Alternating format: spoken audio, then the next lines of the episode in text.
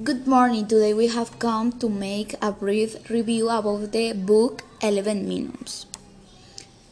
I'm charge of the students Isabela Córdoba, Valentina Mora, and Evelyn Sandoval.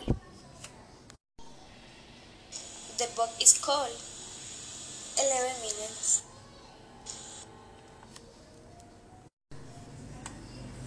It was written by Paulo Coelho de Souza is a Brazilian novelist, playwright, and lyricist after several years dedicated to poetry. He is one of the most widely read readers and novelists in the world.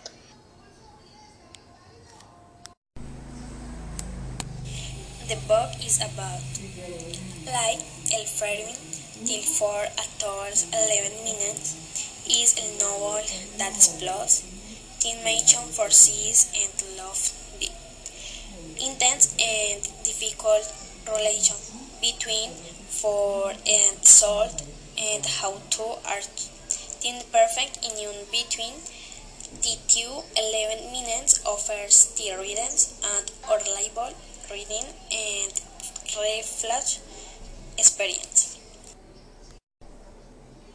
The book tells the story of Maria, a young woman from a remote village in Brazil. Like a fairy tale told for adults, so begins the novel that shocked the world.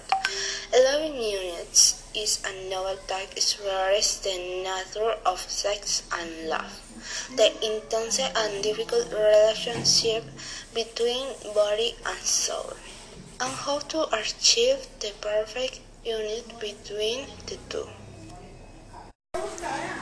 Personally, we like the book very much because it tells the whole story of a woman who becomes a prostitute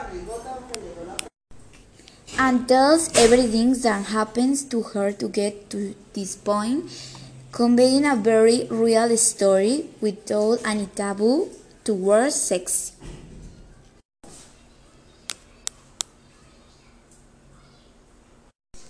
We will personally recommend it to you people between uh, 14 and 15 years of age and older because the story is a bit strong and you need a lot of maturity to understand the book will be because because if children read it, it they can misinterpret the context and purpose of the book but we will recommend it.